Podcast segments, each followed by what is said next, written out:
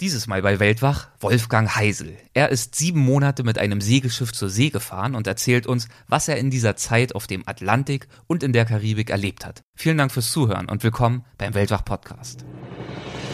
Gespräche mit Landeskennern und Abenteurern. Einblicke in faszinierende Orte. Aufregende Geschichten von unterwegs. Das ist der Weltwach Podcast mit Erik Lorenz. Ich habe ja von Anfang an gesagt, ich weiß nicht, ob ich es durchhalte und ich war mehrfach an dem Punkt, dass ich mir überlegt habe, ob ich nicht besser von Bord gehe. Und bei so einem richtig krassen Sturm ist es so, dass du echt gucken musst, dass du dich, in, da wirst du wirklich in der Koje auch hin und her geschleudert und wenn der Bug sich hebt, wirst du in die Matratze gepresst und wenn der wieder runtergeht, hast du das Gefühl, so achterbahnmäßig, du hebst ab. Das ist schon echt heftig bisher, man will ja nicht, äh, vielleicht kommt ja noch was, aber bisher war es das Abenteuer meines Lebens. So was krasses habe ich nicht, habe ich noch nie vorher gemacht und seitdem jetzt auch nicht mehr. Äh, gucken, was noch kommt. Aber es war schon richtig heftig. Mein heutiger Gast, Wolfgang Heisel, ist fernab der See geboren und aufgewachsen und auch seine aktuelle Wahlheimat, Köln, ist nicht gerade das ideale Revier für Seeleute und Segler. Trotzdem hat es ihn irgendwann hinaus aufs Meer gezogen, mit dem Ergebnis, dass er sieben Monate lang auf der Tres Ombres, das ist ein segelndes Frachtschiff, über den Atlantik gefahren ist. Seine Reise führte ihn von Europa in die Karibik und wieder zurück, gewissermaßen also eine Seereise wie zu Kolumbus Zeiten.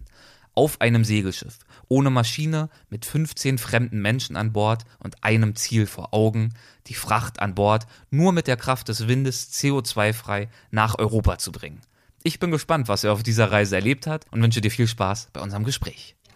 Hallo Wolfgang, willkommen bei Weltwach. Schön, dass du da bist. Ja, hallo, freut mich hier zu sein.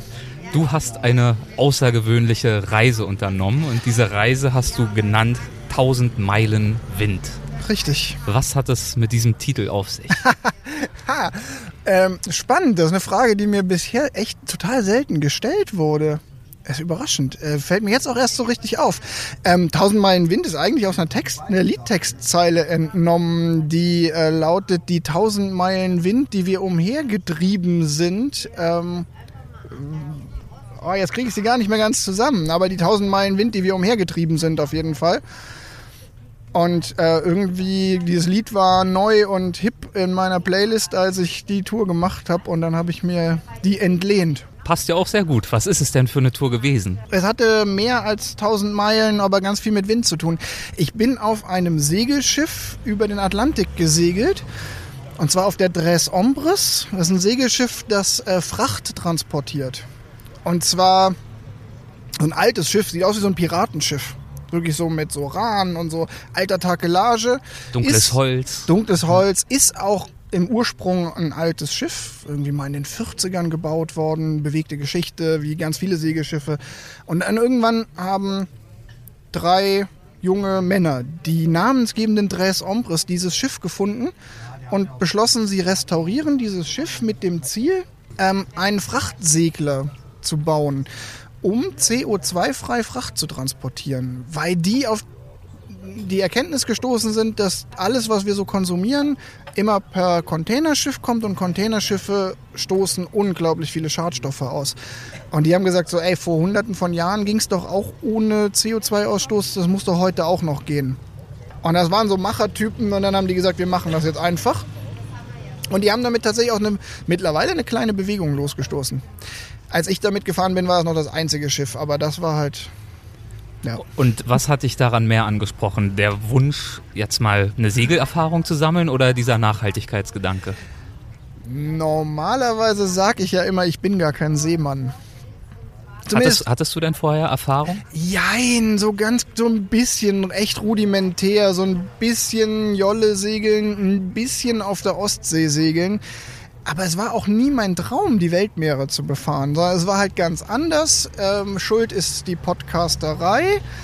Mir hat irgendwann ein Kumpel einen Podcast zugeschickt, in dem ein äh, Rumbrenner oder ein, ein, ein, Typ aus dem Spessart ähm, erzählt, wie er einen Rum brennt. Und zwar hier in Deutschland. Ne, der importiert den nicht nur, sondern der brennt den wirklich in Deutschland. Und dafür braucht er Melasse. Und diese Melasse lässt er sich auf dem Segelschiff liefern, weil der Typ auch sagt, er will alles möglichst regional, nachhaltig produzieren. Melasse geht aber nicht regional, also lässt er sie sich wenigstens CO2-frei liefern. Und ich höre mir dieses Interview an und gucke nebenbei so, was für ein Schiff ist und sehe, hey, da kann man ja anheuern. Also ich bin da, lange Rede, kurzer Sinn, wie die Jungfrau zum Kind dazugekommen. Das Einzige, was vorher da war, war der, die Idee und der Wille, äh, die, so bald wie möglich nochmal eine große Reise zu machen, weil ich gerade jung war und das Geld hatte. Und was hat dich dann daran angesprochen, als du festgestellt hast, aha, okay, da kann man anheuern? Zwei Dinge. Naive Abenteuerlust, weil ich gesagt habe, das ist eine Tour, bei der ich mir nicht sicher bin, ob ich sie zu Ende, ob ich sie durchziehe, weil es wirklich von Anfang an klar war, man fährt da nicht als Passagier mit, sondern als, See, als Matrose. Man muss da hart ackern. Ähm, Elemente, Stürme, Meer, Seekrankheit, das war alles von vornherein klar. Ohne Bezahlung, sondern du musstest sicherlich dafür bezahlen, diese Arbeit das leisten zu dürfen. dürfen. kommt auch noch dazu, wenn man da so als Trainee, der keine Ahnung hat, anheuert, dann muss man sogar für Kost und Logis noch Geld mitbringen. Und das andere halt diese Idee, eine Reise zu machen, die man nicht nur zum Spaß macht, nicht nur zum Vergnügen, sondern die auch irgendwie mit einer Mission verknüpft ist. Ich fand diese Idee, ähm, Nachhaltigkeit weiterzudenken als nur Bio und Fair Trade, sondern auch Fair Transport, so heißt witzigerweise auch die Firma, die dieses Schiff betreibt, ähm, mitzudenken. Und das Kannst du vielleicht nochmal darauf eingehen, wie groß dieser Nachhaltigkeitsaspekt ist oder wie groß überhaupt die Problematik ist, CO2-Ausstoß Ja. von Schiffen? Also es äh, kursieren unterschiedlichste Zahlen. Ich habe mich da dann wirklich auch, ich bin ja so ein, ich versuche es auch immer zu hinterfragen. Ähm, also acht, es gibt von der International Maritime Organization Zahlen, die sehr, die verlässlich sind, die man durchaus seriös äh, betrachten muss. Die zum einen sagen, dass 80 Prozent all dessen, was wir im Westen, also in Europa und Nordamerika konsumieren, per Frachtschiff geliefert wird. Also alles, was wir hier so um uns sehen, iPhone, Kopfhörer, Uhr am Handgelenk, war alles irgendwann mal in einem Container. Und dann gibt es Zahlen, die sagen, dass äh, Frachtschiffe äh, 18 Prozent des äh, Stickstoff, äh, der Stickstoffbelastung in Mitteleuropa verursachen. Also nicht an der Küste, sondern hier mitten in Deutschland. 18 Prozent dessen, was wir jetzt gerade versuchen mit Dieselfahrverboten und so zu bekämpfen. Das ist also gerade das Thema wird gerade immer noch absurder, weil jetzt diese politische Diskussion dazu kommt. Das spielt mir so ein bisschen in die Hände. Da kann ich immer sagen, wir wollen Dieselfahrverbote einführen, aber 18 Prozent dessen, was wir da abschaffen wollen, äh, kommt eigentlich von Schiffen. Das ist halt richtig krass. Die Schiffe verbrennen Schweröl. Und Schweröl ist ein totales Abfallprodukt aus der Raffinerie. Das bleibt übrig, wenn alles andere schon weg ist. Und da ist ganz viel Schwefel drin. Da ist, es ist einfach Dreck. Und der wird in schwimmenden Müllverbrennungsanlagen auf See verbrannt. Und ähm, das ist halt wirklich ein Riesenproblem. Es kommt auch immer mehr in der Diskussion. Ähm, so in den Medien hört man immer mal wieder auch davon. Es ist nicht, nicht mehr nur so ein Nischenthema wie noch vor zehn Jahren, aber ähm, das hat mich tatsächlich. Ähm, das war immer so ein, so ein Triebfeder. Das war auch unterwegs immer eine Triebfeder. Das war immer wieder, wenn ähm, Motivation, wenn irgendjemand gesagt hat, so, ey, wir machen das hier nicht zum Spaß, sondern für so ein höheres Ziel. Klingt jetzt. Also immer wenn jemand an Bord irgendwie gerade ähm, unten war, wenn die Moral gerade am Sinken war, kam irgendwer und hat gesagt so, ey hier, wir machen das, wir machen das für die Fracht, für dieses Ziel, zu beweisen, dass es geht, ohne diesen Schadstoffausstoß. Wie hat denn dann die eigentliche Reise begonnen auf dem Schiff? Also ich bin da nicht ganz so naiv rangegangen und habe einfach gesagt, so ja, ich gehe jetzt acht Monate auf ein Schiff und äh, verkaufe dafür acht Monate meine Seele, sondern ich habe erstmal im Jahr bevor, ich konnte eh nicht so schnell los. Ich musste ja irgendwie noch ganz viel regeln, Job für acht Monate brachlegen, Wohnung untervermieten. Das heißt, in dem Jahr, als ich den Entschluss gefasst habe, war die Reise sowieso noch nicht drin. Also habe ich in dem Jahr einfach mal so einen Vier-Tage-Trip auf dem Schiff gemacht, um mir dieses Schiff auch mal anzugucken. An den vier Tagen habe ich, glaube ich, drei über der Reling gehangen. Komplettes Desaster. Aber ich habe danach gesagt, das mache ich. Ich mach's. Ist mir egal. Ich muss mal einfach durch. Und dann bin ich nach Den Helder gefahren in den Niederlanden und bin da an Bord gegangen. Und dann ging es von da aus ja los. Und wie war dein Wohlbefinden in den ersten Tagen an Bord? Hat sich das dann fortgesetzt, die Übelkeit? Ja, Die ersten, witzigerweise, die ersten Tage an Bord waren harmlos, weil wir hatten auf der allerersten Etappe richtig äh, ja, laues Herbstwetter, total nett. Aber dann auf der zweiten Etappe kam dann halt so richtig der Hammer mit dem ersten richtig dicken Sturm, Windstärke 11. Ähm, so Wetter, bei dem hier in Deutschland die Bäume umfallen. Und ähm, kann ich mir das vorstellen? Ist das dann so ein etwas äh, heftigeres Schaukeln auf dem Schiff oder bist du dann schon richtig äh, angekettet an den Seilen und ja, äh, du hängst musst, so halb du, im Meer schon? Also du hast dann tatsächlich, also bei immer, wenn das Wetter irgendwie schlecht wird, hast du Seile gespannt, so als Fixleinen, ähm, in die du dich dann mit so einem Klettergeschirr einhaken kannst, dass du wirklich gesichert bist und gar nicht über Bord fallen kannst. Und bei so einem richtig krassen Sturm ist es so, dass du echt gucken musst, dass du dich, in, da wirst du wirklich in der Koje auch hin und her geschleudert und wenn, wenn der Bug sich hebt, wirst du in die Matratze gepresst und wenn der wieder runtergeht, hast du das Gefühl, so achterbahnmäßig, du hebst ab. Das ist schon echt heftig. Und in den Stürmen war ich tatsächlich immer, also das Problem war vor allen Dingen auch, wir hatten, am Ende der ganzen Tour hatten wir zehnmal Windstärke 10 oder mehr, zehn Stürme in den ersten zehn Wochen, das ist so ein Dreiklang, zehn Wochen, zehn Stürme Windstärke 10. Ähm, und jedes Mal direkt nachdem wir losgefahren sind, wir haben abgelegt und in der ersten Nacht kam Sturm auf. Es war wie verhext und da habe ich richtig gelitten. Da war ich sehr viel seekrank. Das ist dann immer so, nach zwei, drei Tagen geht's. Dann irgendwann ist man durch, aber da muss man geht halt echt erstmal durch ein tiefes Tal. Ich habe immer so einen Spruch äh, irgendwann mal äh, gebracht und habe gesagt, so, na, man gewöhnt sich dran. Nicht so sehr ans Geschaukel, aber daran, dass einem schlecht ist. Das ist, ja, es ist nachher besser geworden, aber dieses, ich habe halt einfach, wenn ich neu, wenn, wenn das der erste Tag auf See ist und dann ist schlechtes Wetter, dann werde ich seekrank. Da kann ich nichts gegen machen. Hilft nichts. Muss man durch. Was war deine Aufgabe dann in diesen Sturmsituationen? Hattest du da eine relevante Aufgabe oder war die Aufgabe einfach festhalten und in Deckung gehen? Naja, als Trainee, der so ganz neu an Bord ist, wo man sich eh noch nicht auskennt, hat man eigentlich nur die Aufgabe, an dem Seil zu ziehen, das einem da gerade genannt wird. Dann sagt halt irgendeiner von den Erfahrenen so, an dem Seil jetzt bitte ziehen. Oder wenn ich dir sage, dann stell dich mal hier hin und wenn ich dir sage, dann ziehst du da dran.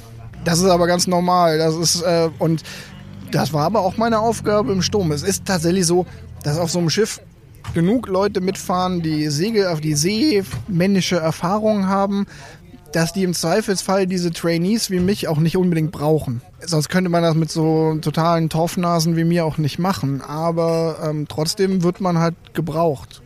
Ich habe tatsächlich in dem einen ganz schlimmen Sturm sogar mal eine Wache. Also Wache, muss man gleich erklären, ist die Schicht, in der man dieses Schiff fährt. Es gab zwei Wachen, eine fährt das Schiff, die andere schläft. Und ich habe dann mal so eine Wache ausgesetzt, weil ich einfach so K.O. war, dass die gesagt haben, so komm, schlaf die Nacht mal durch, damit du morgen wieder fit bist. Und dann mussten die anderen halt für mich mitarbeiten, aber das ging dann schon. Und wenn gerade keine Extremsituation herrschte, wie kann ich mir da den Alltag an Bord vorstellen? Der Alltag, es, es an sich ist der Alltag halt schon ähm, herausfordernd. Du bist permanent eigentlich, du bist immer draußen. Es gibt kein, auf dem Schiff zumindest gibt es kein wirkliches Unterdeck. Und die Wach, da sind auch so wenig Leute an Bord, weil der größte Teil vom Schiff ist Frachtraum. Das ist nicht wie auf anderen Schiffen, die heute segeln, die komplett umgebaut sind mit, mit schönen, schicken Kabinen. Sondern es gab irgendwie ganz vorne so eine Höhle mit acht Schlafplätzen und hinten gab es dann für die, die ersten, zweiten Offizier und Kapitän noch so Einzel- oder Zweierkabinen. Aber es gibt keinen Aufenthaltsraum. Es gibt dann noch die Messe, wo du, äh, wo es Essen gibt, aber da ist der Koch am Kochen und wenn du dem in den Füßen stehst, dann winkt er mit dem Löffel. Das heißt, du bist, A, du bist die ganze Zeit draußen. Ob es regnet, ob es stürmt, egal. Und B, du bist in so einem Wachrhythmus eingeteilt, der wirklich so ist, dass du äh, entweder Arbeit hast oder eigentlich schlafen musst, um dich zu erholen. Und ähm, das macht auch die ganze Segelei total anstrengend. Und in der Wache, das war glaube ich eher sogar deine Frage, ist es so, dass du verschiedenste Aufgaben hast. Einer muss Ruder gehen, die ganze Zeit. Da wechselt man sich natürlich ab, dass man nicht vier Stunden oder sechs Stunden am Stück am Ruder steht. Dann bei Segelmanövern müssen halt Segel gesetzt, Segel runtergelassen, also dieses klassische am, an der Leine ziehen, also am, am Seil ziehen. Es muss aber auch jemand Ausguck gehen, dann muss man mal der Köchin helfen, wenn die irgendwie Kartoffeln schälen muss, dann machen das halt auch mal zwei, die gerade sonst nichts zu tun haben oder für sonst nichts Wichtigeres gebraucht werden. Und dann wird an Bord auch, während man unterwegs ist, ganz viel instand gehalten. Also wir haben auch unterwegs, später das Wetter dann besser war, unterwegs ganz viel Segel gepflegt, äh, Rost geklopft, gestrichen. Das klassische äh, Deckschrubben. Deckschrubben. Ohne, ohne Witz, äh, Standardroutine ist, ähm, zu Beginn, nee, zum Ende jeder Wache wird Deck geschrubbt und Lenzpumpen bedient, also von Hand das Schiff ausgepumpt, weil so ein bisschen Wasser kommt da immer rein, das ist so in so einem alten Schiff. Das ist schon, es ist ein relativ strukturierter Plan eigentlich, den man hat, ähm, weil es diesen ganz strengen Rhythmus gibt. Man fährt halt irgendwie drei Wachen am Tag, so über Tag sechs Stunden, in der Nacht vier Stunden. Und es ist immer so ein, so ein ewiger Rhythmus aus Schlafen, Wachen, Eat, Sleep, Sail, Eat, Sleep, Sail haben wir irgendwann mal gesagt. Und das ist immer gleich. Und kannst du ein bisschen beschreiben, wie eure Route war und von welchem Zeitraum wir überhaupt sprechen ja. für deine Reise? Also ich war insgesamt acht Monate unterwegs, von Oktober bis äh, fast in den Mai. Also irgendwie äh, 28. April oder so bin ich von Bord gegangen. Und wir sind gefahren von den Niederlanden eigentlich in die Karibik und zurück. Aber unterwegs haben wir ganz viele Stationen gemacht. Äh, wir waren erstmal in Norwegen dann England, Frankreich, Portugal, dann die Kanarischen Inseln, die Kapverden, die liegen so ganz an der Westspitze oder der Westrundung Afrikas, davor Guinea. Oder Sierra Leone ist da dann an Land. Ähm, und dann von da aus rüber, den großen Sprung über den Atlantik, äh, in die Karibik, in der Karibik ganz viele verschiedene Stationen abgesegelt. Barbados, St. Lucia, Grenada, äh, Tobago, Bonaire und dann in die Dominikanische Republik. Das war so der, da wurde der meiste an Fracht gemacht. Aber auch alle Stationen dazwischen, die ich jetzt so aufgezählt habe, waren fast immer, entweder waren es Stationen, wo wir schon Fracht geladen haben, oder es waren zumindest Stationen, die dafür gedacht waren, neue Frachtmöglichkeiten auszuchecken. Also da war dann unsere, unser Kapitän war immer auch am gucken, wo kann er noch irgendwie einen Auftrag platzieren oder nicht. Ja, und dann auf der klassischen Route über die Azoren, die mitten im Atlantik liegen, zurück nach Irland, England, zurück nach Holland. Also Im Grunde ist es die ganz klassische Route für über den Atlantik, weil die Winde einfach, die, ne, oben hat man, also im Norden hat man immer Westwind und unten hat man immer ähm, den Ostwind. Das ist ja der typische Verlauf. So ist selbst Kolumbus schon gefahren. Das ist eine ganz äh, klassische Route. Gab es bestimmte Stationen oder Landgänge vielleicht auch, die dir in besonderer Erinnerung geblieben sind? Ja, ähm, ich fand die Bretagne total schön. Wir waren ja irgendwie so im November in der Bretagne, eigentlich total rau. Hatten auch kein wirklich gutes Wetter, aber irgendwie, wir hatten da gute Verbindungen an Land. Wir hatten da so eine Hafenkneipe, die zu unserem Wohnzimmer geworden ist, weil wir da auch relativ lang waren. Und da hatten wir eine total spannende Fracht. Das kann ich vielleicht gleich nochmal erzählen, da muss ich mich dran erinnern. Und ich fand die Azoren super schön. Ich will jetzt nicht, nicht zu.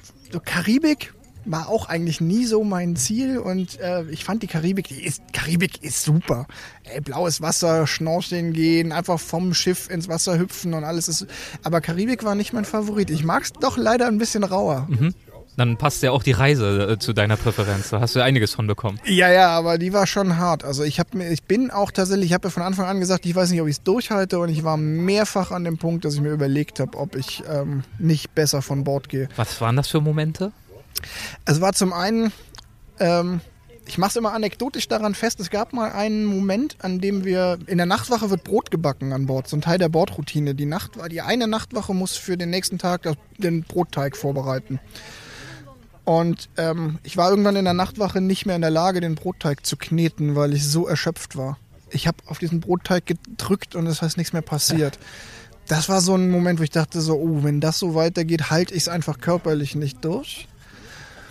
Und später kamen dann auch so ein paar Konflikte an Bord auf. Ich war da ja mit 15 fremden Leuten unterwegs und das ist auch leider nicht ganz reibungslos abgegangen, weil ähm, ja, unsere Schiffsführung war echt so ein bisschen schwierig. Also ich hatte dann echt irgendwann einen richtigen Konflikt mit meinem Kapitän. Das ist äh, vielleicht auch der schlechteste, mit dem man einen Konflikt haben kann. Das hat sich dann aber irgendwann gelöst, weil unser Kapitän äh, eine schwangere Freundin hatte und deshalb dann früh, frühzeitig von Bord gegangen ist. Und dann kam ein neuer Kapitän, mit dem ich mich dann super verstanden habe. Hm? Und das war auch ein Grund, dann da zu bleiben. Das war dann der Grund auch an Bord. Ich habe irgendwann mal gesagt, so ich mache jetzt noch die zwei Wochen, bis ich weiß, der geht von Bord und äh, dann gucke ich mir den neuen Kapitän an und wenn der nicht einen besseren Umgang mit, seinen, mit seiner Crew pflegt, dann gehe ich. Aber der war dann total cool und mit dem hat es wirklich Spaß gemacht. Und was für eine Art von Fracht hattet ihr für gewöhnlich geladen? Oder was waren so die ungewöhnlicheren Frachten, die ihr an Bord hattet? Ich fange mal mit den gewöhnlichen Sachen an, in dicken in Anführungszeichen. Das ist, ähm, also eine Hauptfrachtroute ist, dass die wirklich äh, aus der Karibik Rum, Kakao und Schokolade nach Europa bringen. So diese klassischen Luxusgüter auch. Und die werden teilweise auch unter dem eigenen Label Dres Ombres vermarktet. Also es gibt einen Dres Ombres Rum, der sehr zu empfehlen ist. Nicht nur, weil er CO2-frei transportiert wurde, sondern auch, weil er echt lecker ist. Und es gibt eine Schokolade, wo auch das Schiff drauf ist, die dann in äh, Amsterdam von einer kleinen Schokomanufaktur gemacht wird. Das ist so das Brot- und Buttergeschäft, Rum- und Schokoladengeschäft. Aber wir hatten ganz viele verschiedene Sachen. Wir hatten Bier aus England nach Frankreich, ganz kurze Etappe nur. Und das Spannendste für mich war, wir hatten französischen Rotwein aus Bordeaux an Bord, acht Fässer, die gar nicht geliefert werden sollten, sondern die waren von Frankreich an an Bord und wurden auch wieder zurück nach Frankreich transportiert, damit der Wein an Bord reift. Weil die irgendwann mal festgestellt haben, dass der Wein durchs Schaukeln, durch den Klima, die Klimaveränderungen, Frankreich, Karibik und zurück, ganz anders reift und sich ganz anders verhält. War das ein sehr hochpreisiger Wein? Äh, das war vorher schon kein ganz billiger Wein und nach dieser Tour also eine Flasche von diesem gesegelten Wein, der heißt Retour des Îles, zurück von den Inseln, der kostet 230 Euro, die Flasche. Aber ich bin kein großer Weinkenner aber wir haben tatsächlich, wir durften probieren. Als wir in Frankreich waren, ich habe auch den, den, den Winzer dazu kennengelernt, was auch eine total spannende Begegnung war. Den habe ich jetzt letztes Jahr auch nochmal in Bordeaux besucht. Also da ist dann auch echt so nette Kontakte entstanden. Der hatte halt Flaschen dabei und hat uns probieren lassen und der Unterschied ist schon gewaltig. Es ist total krass. Es ist aber auch ein schönes Beispiel zu erklären, wie Fracht auf so einem Segelschiff überhaupt funktioniert, weil es funktioniert natürlich nur in einer Luxusnische, wo die Leute auch sagen, ey, ich zahle halt auch mehr, weil ich, weil es mir das wert ist. Also es würde mit, mit Mehl und Reis wird es wahrscheinlich nicht funktionieren unter Segel, weil da die Leute so auf den Preis gucken. Aber bei einer Flasche Wein, wer wirklich was Spezielles will, der zahlt halt auch mal mehr, damit der Wein eine Geschichte hat. Was hat dir in den schwierigeren Momenten Kraft gegeben, als du dich kraftlos fühltest oder als du Angst vor dem Sturm hattest? Wie hast du dich da motiviert oder beruhigt? Das ist eine gute Frage. Eine, also die finde ich gar nicht so, so einfach zu beantworten. Ähm, ich bin ein ziemlich sturer Typ und aufgeben liegt mir nicht. Ähm, das war tatsächlich ein wichtiger Grund. Also immer dieses, nee, ich gebe nicht auf und ich habe mir immer so Etappenziele gesetzt. Ich habe ganz am Anfang habe ich mal gesagt, bevor wir nicht in Lissabon sind, gebe ich nicht auf, weil das irgendwie die ersten acht Wochen waren. Und ich gesagt, nee, ich kann ja nicht nach acht Wochen schon die Flinte ins Korn werfen. Und dann habe ich mir gesagt, okay, wenn wir auf den Kanaren sind, dann muss das Wetter doch besser werden. Dann ne, jetzt fährst du erstmal noch so weit. Und später dann halt, ne, nee, jetzt, ne, jetzt ist auch nur noch vier Wochen, bis der Captain geht und so. Das war tatsächlich eine wichtige Motivation, einfach dieses nicht aufgeben. Und ich wollte halt diese, ich wollte auch diese Geschichte erleben und erzählen. Also ich hatte von Anfang an bei der Reise immer schon im Hinterkopf, daraus eine, was zu machen. Also dann im, also ich habe gebloggt schon während der Reise auf tausendmeilenwind.de meine Fotos da veröffentlicht und immer Tagebucheinträge geschrieben und dann auf der Reise dann den Plan entwickelt, aus dem Blog ein Buch zu machen, was ich dann später auch äh, rausgebracht habe und jetzt mache ich den Vortrag über die Tour. Diese Geschichte, die muss ja auch irgendwie, die muss ja zu Ende erzählt werden. Die Geschichte ist ja dann nichts mehr, wenn ich in der Mitte aufgebe. Ähm, das war auch schon eine starke Motivation, so jetzt nicht alles wegzuwerfen. Was, ich habe ein halbes Jahr mich gequält und dann werfe ich doch nicht weg wegen der letzten zwei Monate. So schon ist nicht so die klassische Motivation, also vielleicht aber. Und du hast am Anfang gesagt, dass einer der Gründe war, was dich an der Reise gereizt hat oder einer der Faktoren, diese Abenteuerlust, die in dir steckt. Ja, ja, ja. Würdest du sagen, dass die befriedigt worden ist oder dass du das Abenteuer so gefunden hast, wie du es dir vielleicht erhofft hattest? Auf jeden Fall. Also ich glaube, da habe ich mehr gekriegt, als ich mir erhofft hatte. Also es war schon also bisher, man will ja nicht, äh, vielleicht kommt ja noch was, aber bisher war es das Abenteuer meines Lebens. So was krasses habe ich nicht, habe ich noch nie vorher gemacht und seitdem jetzt auch nicht mehr. Äh, gucken, was noch kommt. Aber es war schon richtig heftig. Gibt es was, was du dir mitgenommen hast von dem Trip? Etwas, eine Erkenntnis, jetzt pathetisch gesprochen, oder irgendeine Aussage oder eine Einstellung, die sich vielleicht in dir geändert hat, jetzt in Bezug auf dein sonstiges, übliches Leben? Ja, auf jeden Fall. Witzigerweise hat es fast ein Jahr gedauert, ähm, selber zu realisieren, was es denn ist, nachdem ich Nach zu Hause der Reise war. noch, ja, ja. mich haben am Anfang ganz viele Leute genau die Frage, die kamen am Anfang total oft, ja, und bist jetzt ein anderer, wo du wieder da bist und ich immer so, nee, wieso? Mittlerweile kann ich es, glaube ich, besser fassen. Ähm, also es ist, natürlich wächst man an so Aufgaben auch, weil ich weiß so, boah, ich habe jetzt schon ganz viel erlebt, so, äh, ich habe schon dieses typische, na, ich habe schon Schlimmeres erlebt. Das ist natürlich was, wo- woran man wächst. Ähm, aber es ist auch wirklich tatsächlich ganz viel dieses, ähm, diese eigentliche Mission, dieses, dieser Ökogedanke. Ich war vorher schon immer ein relativ, glaubte immer ein relativ umweltbewusster Mensch gewesen zu sein. Aber das einfach nochmal viel bewusster zu machen und sich auch viel mehr klar zu machen, da kommt dann immer meine Moralpredigt. Entschuldigung an alle Hörer, die jetzt die anhören müssen, aber ich habe da wirklich auf der Tour gelernt, dass wir gerade in Deutschland, glaube ich, ganz gut darin sind, zu sagen, ja, ist doch alles Bio, ist doch super. Und dann kaufen wir trotzdem Erdbeeren im Dezember. Da steht ja Bio drauf, ist ja Öko. Dass vielleicht Erdbeeren aber im Dezember gar nicht Öko sein können, egal was für ein Label drauf ist, das vergessen wir, glaube ich, ganz gerne. Und oder auch, wo kommen die Sachen her? So, ich habe danach wirklich den Kopf geschüttelt, dass hier in Deutschland alle angefangen haben, Quinoa und Chiasamen zu essen, die aus Südamerika importiert werden müssen, statt irgendwie heimische Getreide. Also da ist, da ist ein ganz anderes Bewusstsein bei mir entstanden, wo ich echt mich weiterentwickelt habe. Und dieses Bewusstsein, das versuchst du sicherlich auch zu vermitteln in deinem Vortrag, aber auch in dem Buch, das du angesprochen hast, Ja, auf dem Blog. Wer zu mir in den Vortrag kommt, der kommt um die Moralpredigten nicht rum, ja. Aber attraktiv verpackt. Das ist ja, das Wichtigste. Also es ist Nicht in Plastik, sondern in Abenteuergeschichten meine, verpackt. meine Prämisse ist immer noch, ich will den Menschen mit meinem Buch und auch mit meinem Vortrag eine spannende Abenteuergeschichte erzählen. Aber die spannende Abenteuergeschichte hat halt auch eine Botschaft. Und ähm, die bringe ich natürlich auch rüber, so wie jetzt hier im Interview auch. Das ist doch ein sehr schönes Schlusswort, wie ich finde. Wo können sich denn unsere Hörer am besten über dich informieren? Am besten bei mir auf der Webseite www.1000 Meilen Wind, 1000 als Zahl und dann klein zusammen meilenwind.de dahinter.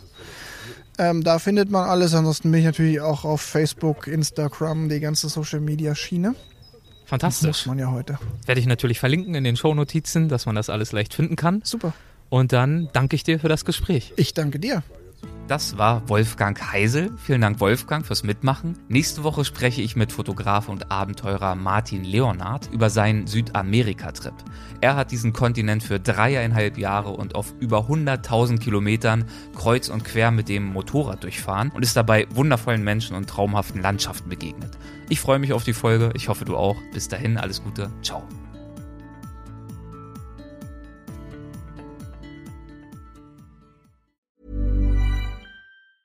Hey, folks, I'm Mark Marin from the WTF Podcast, and this episode is brought to you by Kleenex Ultra Soft Tissues, your ally to help tackle your allergy symptoms this season. I love the change of seasons, but nobody loves pollen and all those other things floating in the air that make you sneeze during this nice weather. Kleenex Ultra Soft Tissues are hypoallergenic and allergist approved, so fight back against watery eyes and runny noses without worrying about irritating your skin. For this allergy season, grab Kleenex and face allergies head on. Planning for your next trip? Elevate your travel style with Quince. Quince has all the jet setting essentials you'll want for your next getaway, like European linen, premium luggage options, buttery soft Italian leather bags, and so much more. And is all priced at 50 to 80% less than similar brands. Plus, Quince only works with factories that use safe and ethical manufacturing practices. Pack your bags with high-quality essentials you'll be wearing for vacations to come with Quince. Go to quince.com slash pack for free shipping and 365-day returns.